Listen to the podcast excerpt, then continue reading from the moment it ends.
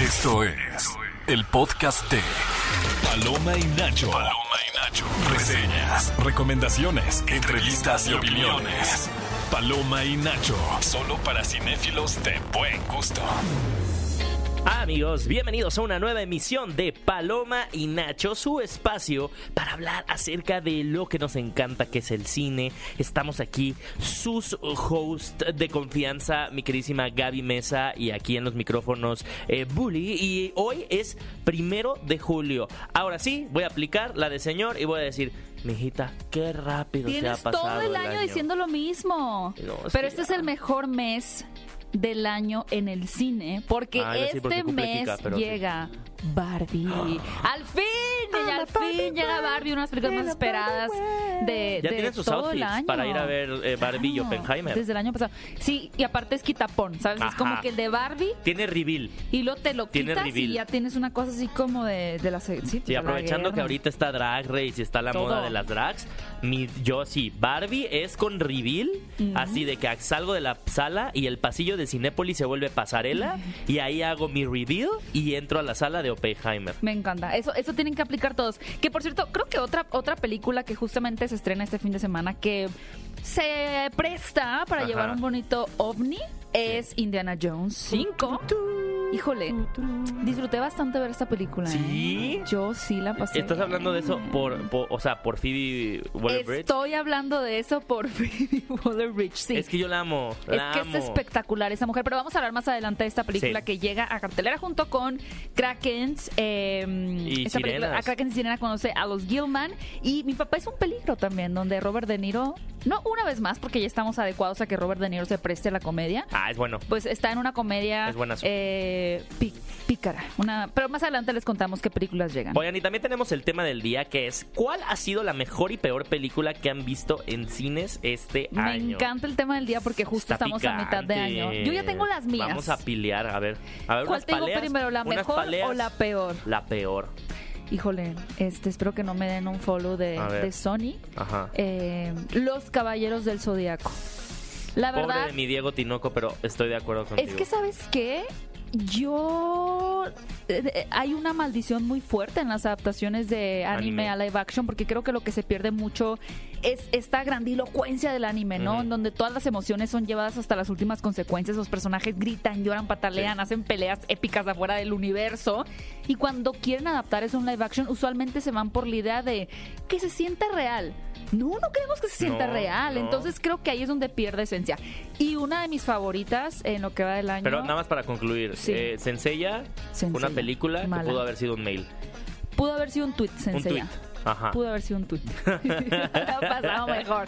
Pero eh, una de mis favoritas ha sido Flash por Sasha Calle. Ay, Solo por ella, porque entró a mi vida. ¡Qué lindo! Y a mi realidad. ¡Qué lindo! padre! Amamos a Sasha Pero Sasha Calle. No habla así. No, Tiene no habla acento así. colombiano. Oye, ¿cuál ha sido? A ver, tú ahora empieza por la mejor. Seamos Yo, buena yo onda. coincido contigo en la peor, Senseiya. O sea, Ajá. vamos a, a dejarlo ahí. Y la mejor que he visto en este año, Si la neta... consideras que se estrenó este año Close. en México, Sí. ok, sí, y no el año pasado, Tar. Tar, Pero No, ya la contamos como del Yo 2022. Close. Close es la mejor película que he visto este año. Excelente. Qué y queremos que ustedes nos cuenten también el tema del día, la mejor y peor película que han visto en el año. Así que déjenos en redes sociales eh, un comentario que quieren contactarse con nosotros, arrobando a XFM con el hashtag Paloma y Nacho, porque si nos dan unas respuestas cool, les vamos a regalar pases para que se vayan al cine. De hecho, tenemos película. 10 pases dobles para regalar para la premier de la película Misántropo este 3 de julio, arroba exafm. De hecho, ay, yo sí tengo una película. Yo tengo una película peor, pero no la puedo decir porque qué sí dañaría no? el cine mexicano. No, lo no lo puedo decir.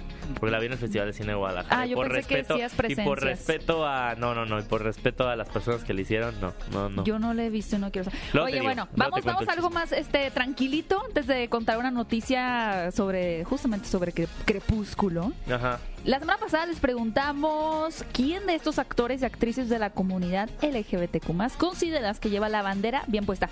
De hecho, fíjate que me encantó que dentro de las opciones no pusimos a nuestro A Sir Ian McKellen. Ian McKellen. Nos falló. Nos falló. Y ahí comentaron, las opciones que teníamos eran Elliot Page, Kristen Stewart, Neil Patrick Harris y Evan Rachel Wood y me sorprendió A mí mucho. también, yo pensé que iba a ganar Elliot Page. Me sorprendió mucho que ganara Neil Patrick Harris. Pues tiene su following. Mira, es que su interpretación de. Hedwig está bastante bien. Es muy bueno, la verdad es que es, Es muy bueno. bueno. Pero Sir Ian McKellen Pero sí fallamos nos con Sir calla McKellen. la boca a, A todos. todos. Sí, sí, Oigan, sí. también les queremos decir que en el programa de hoy, a propósito del estreno de Krakens y Sirenas, conoce a los Gilman, no se despeguen porque vamos a tener a la bióloga y divulgadora de ciencia en redes, Dulce Díaz de arroba pregúntale al biólogo. Va a estar aquí con nosotros Yo le quiero desentrañando el preguntar mar. si cree que hayan existido los Krakens. No, yo le quiero preguntar de las orcas. Ay, las orcas asesinas. Ay, no. Oye, hablando de asesinar, ¿tú crees que una adaptación televisiva de Twilight vaya a asesinar el legado que construyó eh, las películas en el cine? Gaby, ¿qué consideras legado? Oye, René es es legado. O sea, es René que- Esme es legado. Si ellos, o sea, eh, lo único que espero es que haya una dosis de, dosis de realidad. O sea, lo ¿Por único qué? que espero es que ellos no estén como... ¿No consideras un legado esa escena en donde están en el bosque Bella y Edward y lo se mueve la cámara a su alrededor y lo empieza de que dilo, dilo y lo vampire Ajá. y lo brilla, o sea, guau, ¿cómo no va a ser eso un legado? Es que sí es un legado, pero es un legado de lo kitsch, como de lo... Sí, de lo ¿verdad ya sabes, o sea... Que la directora de la primera película es esta señora Catherine Hardwick. Y ella tuvo un proceso, proceso bien interesante para castear a, a- a Kristen Stewart y a Robert Pattinson, porque al final la esencia del crepúsculo recae en la química de esta humana y este vampiro. Y lo que ella hizo fue hacerles audiciones en su casa. Ajá. Que de hecho por ahí había una anécdota bien rara, ¿no? Que creo que como que los puso a que se, como que se besaran. Ay, ¿no? algo se había pasado, algo se habían contado unos algún- algún Bueno, es el, podcast. es el 2006 o 2007, Stewart. se entiende. Sí, Se sí, ahorita ya entiende. estaría Ahorita medio... ya estaría medio funado. Pero le preguntaron a ella De que... que ay, Brian Singer me invitó a su casa, No, ¿no? no, no y dices, vas. aguas. No vas, no vas. Ah, eh, ojo, cuate. Sí, cuenta hasta... Ah, no, ese no. Es el de mucho es mucho ojo. ojo. Grandes comerciales, ¿eh? La verdad es que sí. Que tanto los, los hubiéramos necesitado. A los gringos les faltaron esos comerciales Sí, que salía la chilindrina chilindrina. a decirle, ¡eh, cuate! Son grandes comerciales. Si Harvey Weinstein te invita a tu habitación, mucho ojo, no, vino. Qué fuertes declaraciones. Sí, claro. Pero bueno, el punto es que eh, le preguntaron a la directora si ella eh, estaba de acuerdo con que se hiciera una adaptación televisiva de la saga de Crepúsculo, Ajá. escrita por Nancy, Ma- Nancy Mayer. O sea, estoy Stephanie cambiando- Meyer. Este, Nancy Mayer es la Stephanie directora de, las comedias Mira, dices románticas. legado y yo me sé el nombre de la autora, ni lo tengo, ni lo, ni lo- Stephanie o sea, lo Meyer, tengo de, disculpe. eh, no, pero lo que me refiero es eso, o sea, sí ha tenido legado. Ah, Porque si me preguntas en cualquier momento quién escribió Twi- Twilight, te puedo decir Stephanie Meyer. ¿Y quién es el lobo en la...? Taylor Lautner. Ven, así sabes, pues. Te haces el que no, pero por supuesto que es Yo un era legado. enamoradizo leyendo el primer libro. Ahí Yo está, dejé de leer el nada más segundo libro porque Edward se closet de fue. Twilight. Porque Edward se fue. Cuando Edward no aparecía en las pantallas, yo dije, a mí ya me perdieron. A ver, ahí te va. La autora dijo que a, él- a ella le parece genial, Ajá. que le hubiera interesado ver que de pronto la historia se llevara a otros territorios, como a un, a- al espacio, eh, a un western, ¿no? Al viejo oeste. Pero no va a ser el caso porque ya se confirmó que la adaptación televisiva sería muy fiel a los libros o sea, incluso originales. en época no la van a actualizar a Tampoco la de época. TikTok, Siglo euforia. XIX. No, más a, tú dices a futuro. Sí, me- me, contemporánea. super, me imagino a esta Vela con el maquillaje de euforia. No, creo. Y este Edward, No me digas ahora, ahora eso. Bob, así súper, súper tronado. Pero ahí te va la pregunta. ¿Qué actores contemporáneos te gustaría que dieran vida? Porque seguramente van a ser desconocidos. Dylan O'Brien. Dylan O'Brien como Edward Sí. y Bella... No, te lo voy a cambiar, sí te lo voy a cambiar. Sasha Calle. No, necesito yo a Michael Chimino como este, a Michael Chimino. ¿Quién es Michael Chimino? Salió en Love Victor, en la serie Love Victor, salió en Anabel 3. Ok. A él lo necesito como este... No, Michael Cera. No, como el lo- lobo. Sí, como el lobo. Ah, como el lobo. Sí. Y a Edward, estoy pensando a quién metería de Edward. Ah, Ya mira, sé, ya sé. Él es. Michael él es Claro Michael que él es el lobo. Y metería a uno de los que. Ajá, Jacob. Team Jacob. Metería a uno de los que ahorita va a tener película con Zendaya, la nueva de Luca Guadagnino. Ajá. A uno de ellos dos que se ven como pálidos, Sí, flacuchos, que que no das un, peso. Así, Eso. así. A ¿Y uno de ellos lo metería Bella? como Edward. Y Vela. Mm, hay que pensarlo. Vamos a pensarlo y les damos nuestra respuesta en... Uy, no, el escándalo si nos la ponen afroamericana. Ya quiero ver en redes. Pues sí, ¿Cómo se pondrían? estaría bien. Estaría bien, yo claro, a mí también me gusta. Suscribo, suscribo. Hay que ver el, el mundo arder. Sí, nos gusta eso a nosotros. Oigan, vamos a escuchar el soundtrack de una canción que voy a dejar que mi querido Bully presente porque es muy fan de este nuevo video musical. Es que acaba recién salido esta semana del horno. Eh, Nicki Minaj y Ice Spice remixearon esta canción original de Aqua, Barbie Girl. Entonces vamos a tener esa base, pero con un poco de trap y rap. Y vamos a escuchar la canción que forma parte del soundtrack de Barbie. Barbie World. Regresamos a Paloma y Nacho. Estás escuchando el podcast de Paloma y Nacho. De regreso en Paloma y Nacho, su fuente más confiable de cine. No se vayan porque tenemos muchas cosas que platicarles al respecto de esto. Pero antes, ya tenemos una llamada por ahí de alguien que nos quiere platicar cuál ha sido la peor y mejor película que ha visto en el año. Hola, hola, ¿quién nos llama? Hola, Isaac. ¿Qué onda, Isaac? Hola, Isaac. ¿Cómo estás? Hola. Oye, ¿qué tanto has ido al cine este 2023? Pues he ido recuperando la actividad. El año pasado casi no fui, pero este año he estado recuperando. El músculo Me cinéfilo, gusta. ¿no? Porque ya el músculo cinéfilo requiere varias cosas. Paciencia. La voluntad de ir al cine, Ajá. el aceptar al vecino. Sí. eh, y también uno regresar a los modales de no sacar el teléfono, no patear el asiento de enfrente. Es, es, es un entrenamiento. No subir los pies al asiento de enfrente. pies. Bueno, sí puedes. No, de preferencia no. Oye, mi querido Isaac, el tema del día es ¿cuál ha sido la peor y la mejor película que has visto en este 2023? Eh, ¿Tienes alguna por ahí en mente? Pues yo creo que la mejor película que he visto hasta el momento en este año ha sido Infinity Pool con Mia Goth. Ah, Mira, wow, fino, fino. Infinity Pool, Fina increíble. la respuesta. No, no me había pasado por la Mia cabeza, pero creo que también está en mi top de las y de este Alexander año. ¿eh? Skarsgård. Me dejó. Vaya experiencia perturbadora Ajá, ver sí, esa película. sí. Demasiado. Oye, ¿y la peor, Isaac? Pues no es la peor, pero yo creo que es la más flojita que he visto, Evil Dead Rise. ¿Qué? Que justo en el corazón de Isaac, no te llevas boletos. Bully. No te llevas No, boletos. No, es cierto. Sí ¿cómo te vas a llevar boletos. Oye, ¿qué fue lo que no te gustó de esa película? Mm, mira, la verdad, a comparación de el reboot de 2013, Ujú. yo creo que me quedo mejor con el reboot de 2013. O Es sea, esta válido. está buena, Válido. Pero no está a la altura del reboot. No cumplió tus expectativas. Ajá, bueno, pero lo compensaste, vale. lo compensaste con el terror psicológico medio gore ahí de Mia Goth. Entonces, Ah, sí sí. te vamos a regalar cuatro pases, un pase Sí. cuádruple para que te vayas al cine a ver Además está Barbie, chido porque la, la próxima semana se estrena La Noche del Demonio, así que ya escuché que eres fan del terror. Exacto. Sí. Justo puedes ir a verte la noche de- del demonio. Ajá. Eh, o la película que tú En la escojas. En la noche. Tienes que ir a ver La Noche del Demonio en la noche y la última función Sí. solo, en un cine Muy así bien. solo. Qué tenebroso. Perfecto. Isaac, muchas gracias por habernos llamado aquí a Paloma y Nacho. Te mandamos un abrazo. Muchas gracias.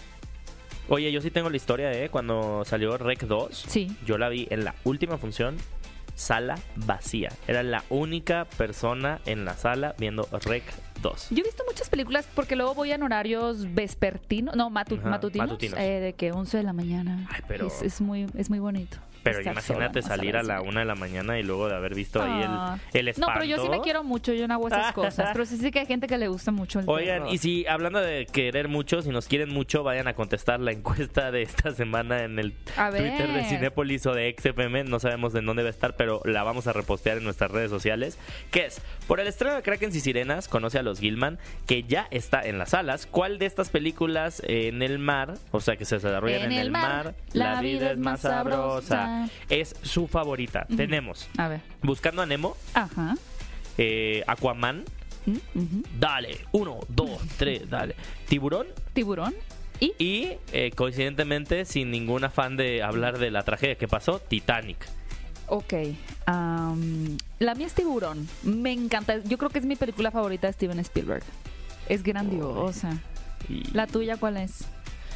Yo, a ver, es que voy a, Sherman, no, calle Wallaby 400. yo voy a decir una que está afuera de esta no, lista. pero bueno, a ver. Life Aquatic. De, Mr. Sasu, ¿cómo? Ajá, de Steve Zissou. de Steve Zissou. De, De, este, Wes de Anderson. Wes Anderson.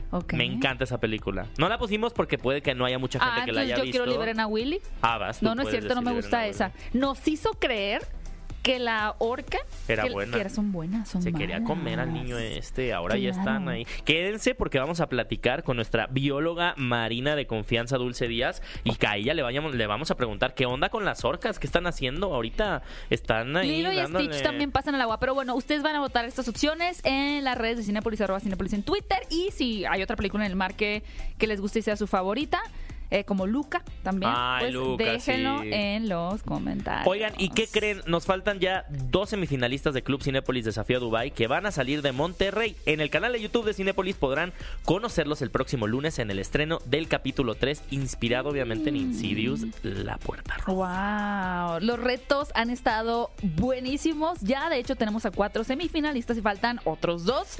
Y estamos más cerca de conocer quién se va a llevar cine gratis de por vida y un viaje a Dubái. Qué rico. Oigan, los desafíos obviamente ya también cada vez están más complicados, llenos de retos físicos, de conocimiento de cine, así que no se pierdan todos los capítulos del primer reality show de cine para que ustedes nos digan a quién le van. Y otra cosa que no se pueden perder, eh, por lo menos de saber que están compartiendo el mismo aire, es la visita del elenco de Barbie que se viene. Sí. Margot Robbie, eh, Ryan Gosling, América Ferrera vienen a Que nos inviten, promocionar. ¿no? Que nos inviten, nos deberían de invitar. ¿Ellos nos invitan a nosotros? Sí. ¿A dónde? Yo quiero ir a la alfombra. Ah, tú quieres ir a la Sí, alfombra. Alfombra rosa. invitar A la alfombra rosa. nos inviten. Oigan, pero esta película realmente a mí me vuela la cabeza porque, a ver, estamos hablando de una cinta dirigida por Greta Gerwig, que es una directora que nos ha traído películas bien interesantes como Lady Bird, Sí. como Mujercitas, O sea, no eh, es que una- ha actuado en Frances Ha también. O sea, no es una de estas directoras que ay, la contrataron bajo encargo a No, hacer esta película. Es más autoral. Eh, resulta que Barbie, claramente es una muñeca icónica, la muñeca más icónica en, en esta sociedad actual y por décadas. Y obviamente Margot Robbie no está pretendiendo hacer, porque ella es productora, y junto con Greta Gerwig y el escritor Noah Baumbach, pues no querían hacer como una película que funcionara simplemente como para que la gente fuera y comprara muñecas Barbie, ¿no? No es un poquito eh, onda Transformers o, o algo por el estilo, sino que realmente están buscando resaltar las virtudes y lo que hace tan única esta muñeca, pero también lo que no, o sea, es, Ajá. a ver, una de las, de las preguntas que se hicieron es qué rol juega ahora Barbie en el feminismo, Claro. ¿no? O sea, realmente esta muñeca eh, todavía puede entrar en estas nuevas generaciones y ya que aportar tiene algo. derecho, ¿no? De, ¿no? O sea, Exacto. porque la vemos en esta, en el inicio de la película, digo, no es spoiler, viene en el Está en trailer, el teniendo una crisis existencial, ¿no? Entonces también cuestiona este tema de las Barbies se lo se pueden cuestionar cosas. ¿no? Tú ya estás hablando de posesiones demoníacas. Eh, muñecos de- No, pero por ejemplo, el- la aceptación del cuerpo. Ajá, claro. No, porque Barbie ha jugado mucho con estos estándares de 90, 60, 90. Imposibles. Entonces, claro, y ha sido como un referente de la, en lo que significaría en cierto momento la figura de una mujer perfecta. Y esas cuestiones que ya no están acorde a, a la conciencia que tenemos actualmente de, de los cuerpos, se van a plantear en la película. Entonces, sí, por un lado es una película que celebra a Barbie, ¿no? Y que, que resalta todas estas cosas como el pie dobladito que Me vimos en el trailer, pero que también va a ser una crítica. Y me gusta mucho porque al final hay que tener en cuenta que esta es una película aprobada por Mattel. Claro. Y Mattel tenía miedo de, híjole, pues, ¿qué van a hacer con, con Barbie? ¿No? O sea, te la pruebo, pero... De hecho, ideas, que ideas, muy, escena. ideas muy alocadas. O sea, ahorita antes de contarles lo de la escena, ah, un- una, eh, que tú sabías por qué en el tráiler vemos a Barbie de su casa volar hacia la parte de fuera de su casa. O sea, ¿por qué no baja las escaleras? Pues porque tú cuando la agarras nunca bajas Porque las escaleras, nunca ¿no? nadie cuando jugaba con una Barbie la hacía bajar las No. escaleras para irse al carro. Vuela. Eh, tiene tantos esos detalles minúsculos. Qué bonito. Que justamente, seguramente, alguna de estas escenas, todavía no sabemos cuál es, le resultó medio perturbadora al presidente de Mattel, Richard Dixon, Dick- Dickinson, que justo voló a Londres en el proceso de filmación. Eh, él leyó el guion y dijo, a ver, esto está mal, prepárenme mi jet raro. privado, mi jet de Barbie, Sí, sí, sí, para ir De a Ken. Londres, de Ken. Su jet de Ken. Ajá, su jet de Ken para ir a Londres. Aterrizar y decirle a Greta. ¿Qué están haciendo? ¿Qué pex? ¿Qué onda? ¿Qué onda? onda? con esta escena? Tuvieron que actuar la escena, Greta Gerwig y Margot Robbie, para decirle, a ver, es que tal vez tú lo, en el texto lo ves así, pero así es como se va a ejecutar. Y como dijo, ok. Pero imagínense, o sea, realmente pues es, es, es una moneda de... Doble filo. Sí, De una, doble una cara. de doble cara, ¿no? En donde sí, viva Barbie, y lo viva Barbie. Ajá. Entonces es bien interesante, es una, sin duda, las películas más esperadas. Se ve en el marketing, o sea, el, el hecho de haber hecho un homenaje a Odisea eh, 2001, 2001. o sea, me parece que ahí ya estás diciendo, Ahí aquí es- no está sí, Mattel vamos a ver involucrado. algo o sea. interesante. Oye, y finalmente esta semana, después de di- dices y diretes, ¿cómo se dice? Ajá, dime si diretes. Ya se anunció, lo cual a mí me hace sentir triste porque eh, no les habíamos comentado, pero muchas empresas muy grandes cancelaron su asistencia a Comic Con 2023. No va a ir Disney, no va Marvel, pero yo dije, bueno, Warner seguramente se está ahorrando el anuncio del nuevo Superman porque lo van a Ajá. decir en Comic Con. Pues no, amigos, No. ya lo lanzaron al Pero sí dijeron internet. que van, ¿no? O sea, sí Todavía van. no, no sabemos, no, todavía no Yo creo que va a haber bombazo. Es que hay que esperar a ver este tema de las huelgas. Sin embargo, confirmado nuevo Superman, David Corin Sweat y Ay. Rachel, Rachel Brosnahan es Lois Lane. Les amo. Son Ah, perfectos. Son perfectos, pero a David yo lo vi en la serie de The Politician. Ujú. Tiene una participación muy chiquita, o sea, pero sí tiene una relevancia ¿No muy lo viste en grande la en la, serie de trama. Hollywood? No. Es que ahí actúa toda la serie Uf. y lo hace muy Ay, bien. es que es Es- maravilloso. es perfecto. A mí en esa serie de Politician yo dije, los cinco minutos que te dieron, mano, lo sacaste y te volviste de Bueno, lo principal. Y sale en Pearl con Ajá. Mia Goth. Claro. También salen esa- y, y, y, bueno en Pearless ya la viste la de Pearl No. bueno es que Mis también ojos tiene ahorita aquí, Diego, para que la veamos. tiene toda esta energía como muy carismática, optimista, pero también algo como sensual, ¿no? Sin embargo, eh, y uno de los eh, comentarios más recurrentes que vi en redes sociales fue, es un igual a Henry Cavill.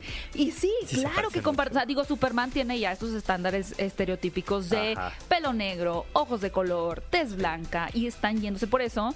Pero si tú ves, me recuerdo que tú dijiste que Henry, Henry Cavill Cavill hizo una audición con J.J. Abrams y ves esa imagen de él como Es- Superman y se David. parece mucho. Es David a. Ahora, a mí me llamó mucho la atención porque había anunciado James Gunn que esta película que viene de Superman, que es Superman Legacy, íbamos a ver un Superman más joven. Ajá. Yo me imaginaba a alguien de 18 años. ¿Te acuerdas Sí, que se también. mencionaba a, este Dylan Ah. O'Brien, creo que era? De verdad. Al principio. ¿Sí? Bueno, había rumores de A- a- actores Asa muy Butterfield, jóvenes. ¿no? Sí. no. No, Asa Butterfield estaba como Spider-Man, pero no me lo imagino jamás como Superman. Bueno, pero sí había rumores, Sí de, había actores rumores de actores muy 20, jóvenes. 22. Tom Holland. Ay, no. Quiero mucho a Tom Holland, pero no para que sea Superman. Bueno, David tiene 29 años. No es tan joven. O sea, yo me imaginaba que iban a, a retratar un Superman Aunque sí muy por primera, por primera vez vi, vi que ten- tenía esa edad y dije, ay no, ya Superman es más joven que yo. Sí, por unos tres añitos nada más. Ah, Sí, es cierto, siempre ha sido un señor, ¿no? Sí, siempre era como, ah, Superman, Superman, es un un señor que me cuida. Sí, no, sí, no, y ahora es como, ah, es más chiquito que yo. Chan. Pero bueno, si ustedes quieren ver a, a los dotes actorales de David, pueden verlo en la película de Pearl o en la serie Sí. de Hollywood. Y Rachel Brosnahan, bueno, ella es famosísima por la serie de... House of eh, Cards. No, por Mrs. Maisel. Ah, bueno, Mrs. Mason. Ella ha ganado muchos eh, premios Emmy por, por esta serie. Le sobran. Es muy En su casa sí carismática. hay Emmys por todos lados. Aparte a ella le decían, ella cuenta una anécdota que una vez le decían como, tú no eres chistosa, tú no puedes ser comedia. Y de repente la ganadora de Emmys por la serie com- cómica. Wow. Amigos, no se dejen eh, desanimar por los comentarios de, Nunca, la gente. nunca. No lo- nunca no lo hagan. hundir. Como alguien que nunca se deja hundir. ¿Quién? Que es este, mi queridísimo Harrison Ford. ¿Por qué A él le dicen, le han dicho, no, ya no te puedes poner el Hombre. sombrero de Indiana Jones. Ta, y él ta, dijo, ta, yo ta, lo ta. hago. Pero ahorita vamos a hablar de esa película. Estás escuchando el podcast de Paloma y Nacho. Lo más reciente del cine. Paloma y Nacho. Y amigos, estamos de vuelta en Paloma y Nacho, su espacio favorito para hablar de todo, todo, todo lo que nos gusta, que es el cine. Y les quiero recordar que el tema del día es cuál ha sido la peor y la mejor película que han visto este 2023 en el cine. Tuiteenos en arroba XFM si quieren participar por boletos porque tenemos 10 pases dobles para regalar para la premier de la película Misántropo este 3 de julio. Si ustedes siempre han querido ir a una premier, vivir el glamour y todo lo que conlleva, no se pueden perder Misántropo y participar por estos. Yo sé cuál otra me gustó mucho. ¿Cuál? Oso intoxicado. ¡Oh! Cocaine Bear. Cocaine Bear. Es muy buena, Cocaine Ah, Bear. Ya quiero la secuela. Orca. Orca. Cocaine Orca. Cocaine Orca. Cocaine Orca. Elizabeth Banks, ahí te va una idea. Ahí te va. Agárrala. Atrápala, Elizabeth Banks. Si no la atrapa, de verdad, qué, qué, qué burra, pónganle cero. Oigan, y ahora sí ya llegamos al momento de los estrenos. Y como les dije en el bloque anterior, Harrison Ford es esas personas que él no acepta un no como A ver, respuesta. tararea la canción de Star Wars. Tan, tan, ta, ta, ta, tan, Ah, mira, tan. si supiste bien rápido. Yo siento que la gente, la canción, la- el soundtrack que más rápido puede Ajá. tararear es Indiana Jones. Ajá. Ta, ta, ta, Se me hace la canción más ta, ta, tarareable ta. La que nunca puedo Williams. tararear es la de E.T. Bueno, ¿Quién sabe cómo vaya Ta, esa? ta, ta. No, ese es, Ustedes ese es sus- Jurassic eh, Park. u- Ta, ta, ta, ta, ta, Ustedes ta, pueden ta, tararearla en... ta, en ta. E.T. no puedo. Mándenos energía tarareable. Sí, por favor. Un día vamos a hacer un concurso de tarareos. Bueno, oigan, y ustedes que se quejan de que les duele la columna, eh, Uy, no. el ojo, que no oyen bien, Harrison Ford Yo y ando así. ¿eh? ya va a cumplir 81 años y sigue siendo Indiana Jones. Que me pase un poquito, así que me, me frote un Pero poquito ¿sabes qué pasa con, con Harrison Ford? Que él dijo, yo me voy a ir de este mundo Ajá. Y, siendo Indiana y me lo Jones. llevo. Nadie va a ser Indiana Jones más que yo. Pues fíjate que ahora vamos a tener esta película dirigida por James Mangold, en donde tenemos, interesante, tenemos como villanos a Matt Mikkelsen Ay, y también a. Antonio Banderas dentro del reparto. Antonio Banderas tiene un rol más de Ajá, mm, y- esporádico Ajá. por ahí, Eh, pero me dio Pero mucha risa porque la gente en la sala de cine se reía porque cuando hablaba Antonio Banderas suena como el gato con botas. Entonces hablaba como con este What acento. Es que, es que igual al gato con botas. Pero a ver, ¿qué tenemos en, en- en esta película? Quinta entrega. Es interesante decir que cuando George Lucas y Steven Spielberg le presentan a Paramount la idea de Indiana Jones en los en el setenta y tantos, Sí. Ellos dicen, esto es una pentalogía. Estas son cinco películas. Órale. Lanzan tres en los 80 que son muy bien recibidas. La tercera es la más taquillera de todas las películas de Indiana Jones.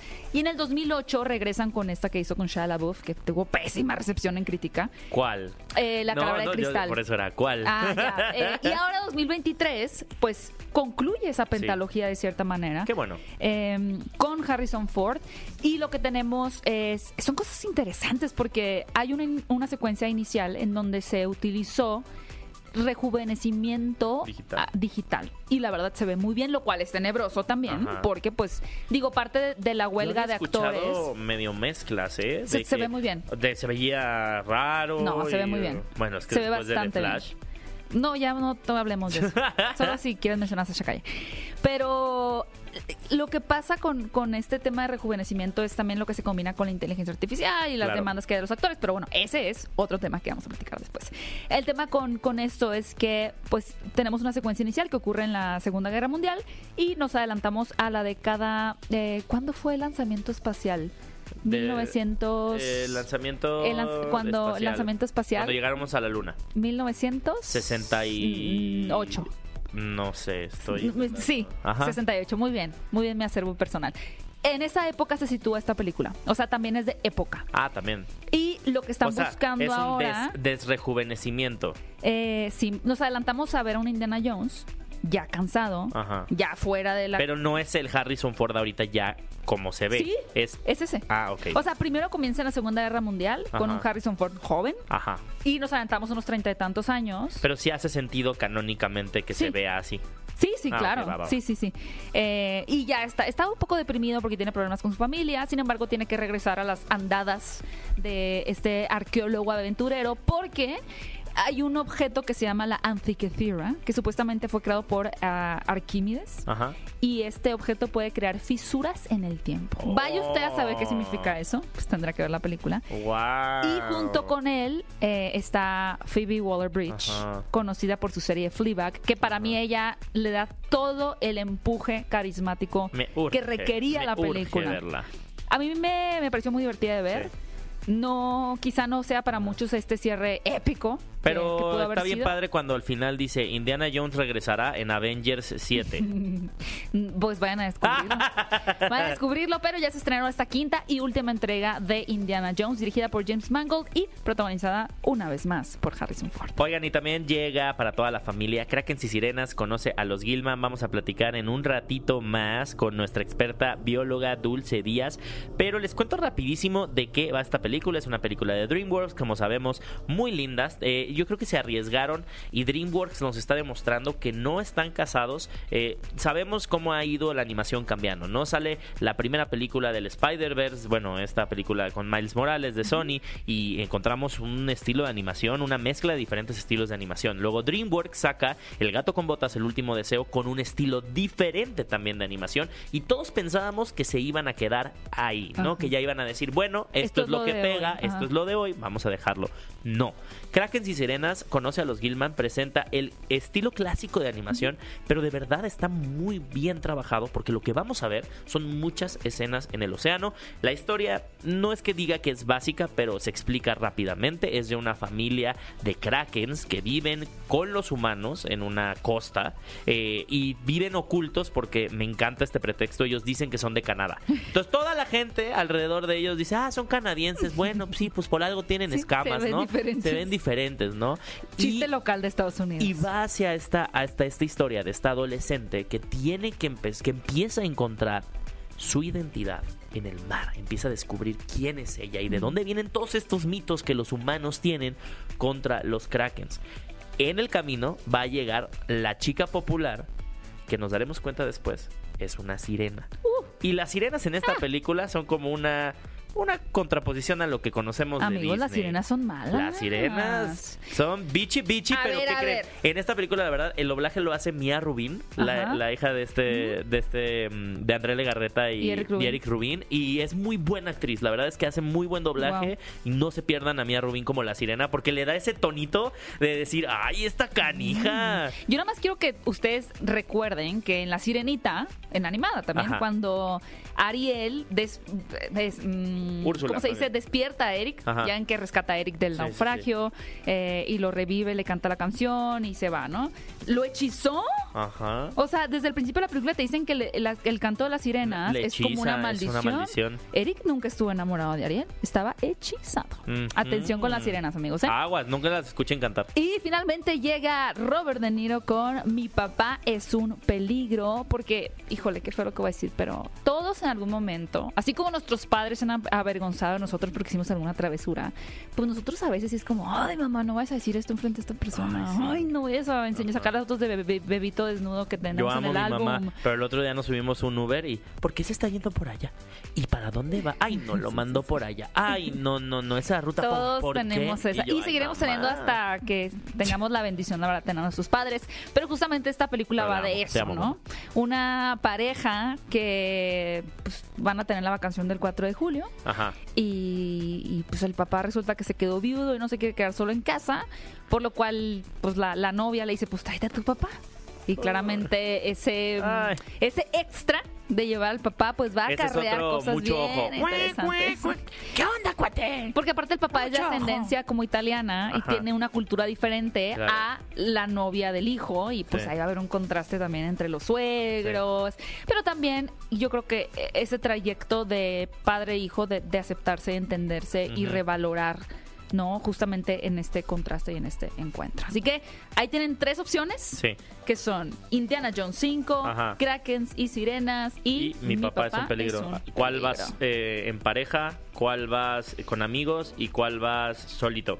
Eh, solo puedes ir a ver Bueno, en familia. solo, En familia puedes ir a ver Krakens y Sirenas. Sirenas. En pareja puedes ir a ver Indiana Jones. ¿Mm? Y con tus Ajá. amigos vas a ver Mi, papá, es un peligro. Estás escuchando el podcast de Paloma y Nacho.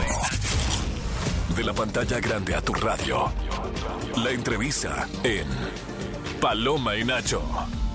Y amigos, seguimos aquí en Paloma y Nacho, ya saben, su espacio para enterarse no solo de las películas que llegan a la cartelera de Cinépolis, a las salas de cine, pero también de enterarse de todo, todo el chismecito que hay acerca de sus películas favoritas, pero también de tener invitades especiales. sí. Y es por eso que a propósito del estreno de Kraken y Sirenas conoce a los Gilman. Tenemos a, justo ahorita le estábamos diciendo a, a- a Dulce, eh, les presentamos, eh, está con nosotros Dulce Díaz, quien es bióloga, eh, científica, makeup artist y también eh, yo creo que es uno de los trabajos más difíciles dentro del Internet, que es ser divulgador científico. O sea, eso es, eso es una labor que, que me encantaría aplaudirte y, y muchísimas felicidades. Y ha hecho de todo esta muchacha. Muchas gracias. Un poquito, un poquito.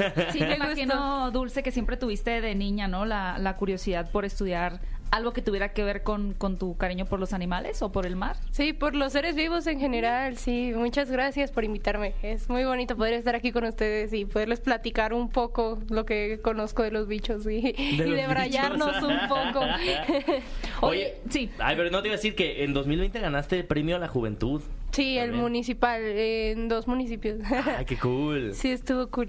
Fue bonito. Oye, me, me encantan estas películas eh, como Krakens y Sirenas conoce a los Gilman, que ya se estrenó, Ya les está, contamos en el, en el bloque está en las pasado, salas de para toda la familia.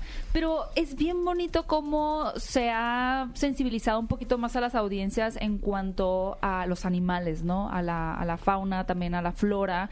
Y creo que esta es una de esas películas, ¿no? Que, claro, tiene que ver con eh, la maternidad, también con, con las relaciones madre-hija, pero también el permitir explorar, en este caso, las profundidades del agua, ¿no? Y te quería preguntar, eh, hay, hay este miedo también general, creo que el calamar gigante, ¿no? O sea, eso como que el calamar gigante nos Sí. produce un chorro de miedo y de pronto en la película, por ejemplo, muestran pues que las cosas no siempre son como parecen, Que ¿no? no hay que juzgar Sí, Yo a un calamar por sus por tentáculos.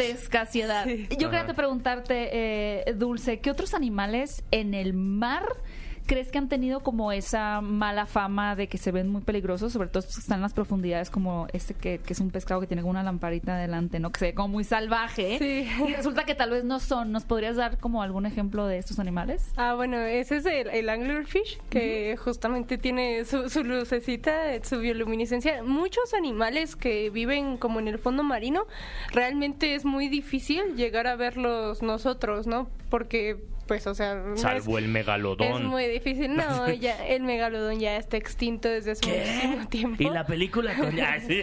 No, sí, pero yo creo que uno de los animales que tiene mucha mala fama son los tiburones, porque por ejemplo de todas las especies de tiburones que existen, solo se han llegado a reportar ataques con siete de ellas, o sea, siete de esas especies, y casi ninguno ha sido, pues, fulminante, ¿no? O Todo sea, es culpa de Steven Pero Spielberg, Steven y se sabe. Él mismo ya se arrepintió. Pues ya, Sí, ya se que ya demasiado tarde generó muchos traumas en las infancias de por tiburón. Pero yo, yo sí quiero preguntarte, eh, preguntarte algo, Dulce. Y yo sí le tengo miedo ahorita algo en el mar. A las orcas. Las ¿Qué ah, está pasando está con las orcas? Volcando. Pues hay diferentes hipótesis, ¿no? De científicos. De hecho, hicimos un video del por qué y como con todas las ideas que ponen las, los científicos en la mesa. Y pues puede ser varias cosas, ¿no? Una es que justamente Gladys tuvo algún problema durante su vida con algún bote. Y Gladys es una de las orcas. Ajá, sí, es como la orca que empezó con esto, ¿no? Sí. De empezar a voltear botes. Y pues las orcas son animales súper inteligentes, o sea, de verdad pueden aprender un montón de cosas de, pues, la hembra que dirige eh, toda, toda su, todo su grupo, sí. Entonces, pues pueden aprender juegos y pues puede que Gladys ahora lo considere como un juego y entonces les enseña a las otras orcas como de, "Hey, miren, esa es una hipótesis, ¿no? La otra es que pudo haber llegado a tener como algo a- alguna experiencia fea, ¿no? Que se haya golpeado con el timón, porque justo eso es lo que hacen, ¿no? Rompen los timones y los voltean, pero, o sea, hasta ahora no ha habido como que maten personas. Ya formaron su sindicato o sea, no. y todo. Oye, pero justo relacionándolo a, a Krakens y Sirenas, o sea, me, me da- hace mucho sentido porque eh, la película también trata un tema de esta familia que Sí. llega a, a- a- a vivir entre los humanos y me- lo que me encanta es que fingen ser canadienses. Uy. O sea, eso es lo mejor y que nadie, nadie dice, ah, Entonces, ah, ok. Soy canadiense. Ah, ok, va. A, a mí me causaron con su intriga como varias cosillas de eso, porque yo dije, ok, son azules. no sé, Sí. muy nórdico esto.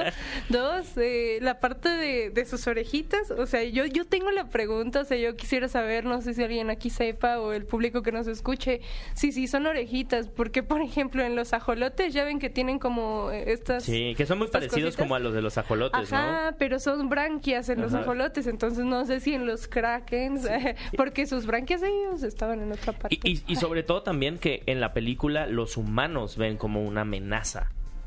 Y, y Ah, se sí, cuentan estas claro. historias, ¿no? De los krakens, de los krakens como una amenaza, ¿no? Y, y, y, y que te lo plantean como lo estamos viendo en que muchas veces juzgamos a la, a la vida marina como un peligro por desconocerla, ¿no? Y, y- y Sí. un poco por allá habla habla de eso la película, ¿no? También de encontrarte con tus raíces, que también creo que es un tema como bien, bien importante que a veces no nos damos cuenta. A mí este dato, eh, como diría Luisito Comunica, se me hace un vaya dato perturbador, ¿no?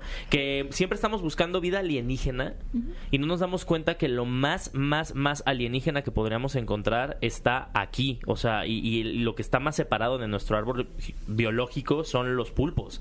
¿No? Y, y Sí, darnos cuenta de que si sí de verdad quisiéramos ver una especie que es completamente casi ajena a nosotros, como si la quisiéramos decir alienígena, son ellos. Pues es que la película de Arrival son como pulpos también, Ajá. los es- extraterrestres. Sí. Durante tu toda tu investigación y tus estudios, Dulce, ¿cuál ha sido alguna de los espécimen, espécim- Especímenes. especímenes, que más te ha cautivado por su singularidad? Pues a mí me encantan mucho las tortugas marinas, por ejemplo. Ok. Mm. Porque sí, igual. Como estaba, Nemo. Estaba yo pens- sí, yo, yo estaba pensando más bien en- relacionándolo a la película de Kraken y Sirenas, porque dije, a ver, en la vida real. ¿Qué, ¿Qué animal podría contra los krakens y las sirenas, no? Y empecé a leer sobre los krakens, sobre que o sea, es un ser mitológico. Mitológico. Pero Como la sirena también. Pero ¿no? sí, claro. entre comillas, ¿eh? Ajá. O sea, que aquí se Sí. creen los krakens. Ajá, no, no, no es tanto eso, sino que la historia pudo haber surgido a partir de que muchas personas vieron especies de calamares gigantes o el calamar colosal o incluso medusas gigantes, ¿no? Entonces, donde habitaban esas especies y se llegaban a ver, decían, ay, es que es el kraken, ¿no? Ajá, ¿Y las sirenas de dónde crees que vengan? Las sirenas, fíjate que ahí sí yo dije, a ver, ¿por qué? Hace, hace poco hubo un video en el que le preguntan a un delfín, oye, ¿existen las sirenas? Y él dice que sí, ¿no?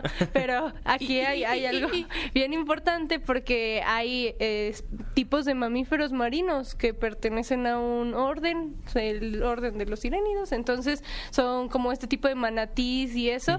Entonces pudo haber pasado que en algún momento algún marino se confundiera o ah, no sé, ya en alguna alucinación medio extraña haya confundido el cuerpo de un manatí con el de una sirena, o algo así, porque justamente tienen como esa cola de pez, pero se ponen sobre las rocas, ¿no? Como si fueran unas sirenas, pero Es con, más cuerpo. Ajá. Con más cuerpo.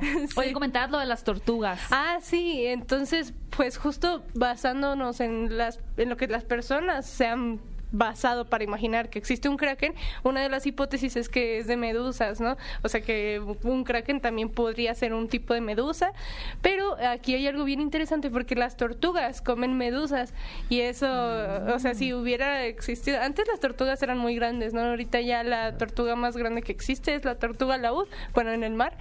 Y antes había tortugas más grandes, entonces si los krakens hubieran existido hace muchos años y las tortugas igual, probablemente una tortuga igual podría darle. O sea, podríamos esperar Batalla. una secuela. Krakens y sirenas, cuidado con las tortugas. Cuidado, atención. Atención con o las con los cachalotes, porque por ejemplo en el caso de que fuera un calamar, eh, los Cachalote cach- es un tipo de ballena, ¿no? Ajá, muy grande, que no sé si las has visto que tienen su cabezota como si fueran un autobús, no sé. como un martillo, Ajá, como grandote, sí. Ajá, sí. El cachalote también se aventaba unos tiros con calamares gigantes. ¿Cómo saben esto? Porque mm, a veces los cachalotes han llegado como a vomitar y Ah. examinan su vómito y ven que hay Guau. y hay restos de calamares gigantes. Dulce, ¿qué tanto crees tú, eh, vaya, o sea, ¿qué, qué tantas especies misteriosas crees que queden por descubrir en lo- las profundidades del océano? ¿Crees que podría llegar a, a descubrirse pronto algún animal, digo, como un kraken, como algún resto quizá que hasta el momento no se haya descubierto? Uy, es bien difícil eh, responder eso porque, por ejemplo, si vemos los registros que ha habido de observaciones de, pul- de pulpos gigantes o de calamares gigantes, realmente son muy pocas, ¿no? O sea, ha sido así como de, uy, en 1935 se observó en Noruega, entonces es, es muy difícil, ¿no? Eh, saber realmente qué es lo que existe y lo que no existe porque se le ha invertido muy poco a, a la investigación marina, entonces seguramente sí debe de haber animales muy, muy interesantes, pero pues sería ¿Dónde, difícil ¿dónde saberlo. Es la costa o playa así, el sueño para un biólogo marino? Uy, no sé, es que hay varias. Por ejemplo, aquí en México es un lugar muy afortunado porque tenemos muchísimas arrecifes de coral y hay que cuidarlas, por cierto, Sí. amigos, cuiden las arrecifes de coral. Pero yo creo que de todas las playas que he visitado, la que más me ha gustado ha sido eh, Oaxaca en Huatulco. Ahí, eh, incluso en la película mencionan algo sobre la bioluminiscencia. Ah, yo- yo- Ahí se sí. puede ver. Sí, a mí me llevaron en una lanchita y tú le hacías ¿no? así en la noche, yo estaba en la madrugada y se, se iluminaba el agua y era la biol- biol- bioluminiscencia. Sí, es verdad que México es un país muy afortunado en, Sí. en la diversidad que existe en general, ¿no? De, de muchas especies. Pues amigos, les queremos dejar obviamente este mensaje eh, también ecológico con eh, lo que está pasando en este mundo, en estas olas de calor que en realidad también es calentamiento global. Hay que cuidar nuestros océanos y qué mejor es que sensibilizándonos viendo una película como Kraken y Sirena Sí. conoce a los Gilman. Eh, Dulce, te agradezco muchísimo que estés aquí con nosotros. Antes de irnos un poco de música, dinos cómo te pueden encontrar en las redes sociales. Ah, muchísimas gracias a ustedes por la invitación y sí amigos, por favor cuiden las arrecifes, revisen el bloqueador solar que usan, que no sea tenga, biodegradable. sí, que no tenga, eh, pues, ¿cómo? Químicos. Ingredientes, ajá, que dañen los arrecifes. Eh, ahí Aparte son bien fáciles de conseguir esos Sí, hasta lo protectores puede, solares. Lo puede hacer uno mismo igual, Sí. con Ah. Pero bueno. Ese, ese será otro video. Recetas en tus redes sociales. Exactamente, pues estamos como Pregúntale al biólogo en TikTok, Instagram, Facebook, YouTube, lo que necesiten. Y ahí se admiten nos- preguntas al biólogo. Claro, Ajá, las que guste. Estás escuchando el podcast de Paloma y Nacho. Amigos, ya antes de despedirnos, que este es nuestro último bloque, ah, en Paloma y Nacho les queremos decir que ya están activas dos preventas para dos películas que ustedes no se pueden perder. Hablando de noticias, nuestro queridísimo Tom Cruise ya se fue a ver O- Oppenheimer, Ya. pero importante, Barbie. También. Y subió su boleto y dijo, vayan a ver Barbie. Me encanta que sabe que va a competir contra estas películas. Él es un buen jugador en equipo. Totalmente, pero bueno, está la preventa activa de Misión Imposible, Sentencia Mortal, parte 1, que ustedes van a poder disfrutar en todo su esplendor en IMAX, en 4DX y en Screen X. Y también, claro que sí, la preventa activa de Barbie. Que también ya ¿Cuándo? está. A partir ya. Desde ya. Se Ya, generó desde el el celular ya. 29 de junio. No se queden sin boletos para ver Barbie. Y bueno, nos despedimos, pero no olviden que pueden escucharnos en nuestro formato de podcast. Po- po- po- porque podcast. El próximo miércoles tenemos un invitado Mi- mi- que miércoles. es maquillista. Mamá, mamá, maquillista. ¿De? ¿De de, de- de- de- de efectos, de efectos. vi- visuales. Sí. ¡Ay! Vamos a hacer nuestro programa Basta. un sonidero. No, por favor, le van a cambiar, no le cambien, no le cambien. Escuchen el podcast de Paloma y Nacho en Paloma las plataformas de y Nacho. podcast. Sí, suena bien. Mi querido Bully, ¿cómo te pueden seguir en tus redes sociales? Arroba Héctor Trejo. Para que lo no que vas a estar haciendo esa voz, ¿verdad? En tus redes sociales. Eh, eh, eh, eh, Héctor Trejo. Bueno, ¿se, se aceptan contrataciones? Pregunto. Porque si sí, pues que te escriban. Y a mí me encuentran como arroba Gaby Mesa. Te puedo hacer tu nombre así. G- G- Gaby Mesa. No suena tan bien como el tuyo. No dejen de escucharnos todos los sábados en punto a las 10 de la mañana para platicar de lo que más nos gusta, el cine, en esto que fue Paloma y Nacho. Hasta la próxima. Chau, chau. Esto fue el podcast de Paloma y Nacho. Paloma y Nacho. Reseñas, recomendaciones, entrevistas y opiniones. Paloma y Nacho. Solo para cinéfilos de buen gusto. Escúchanos en vivo todos los sábados a las 10 de la mañana en Nexa FM 104.9.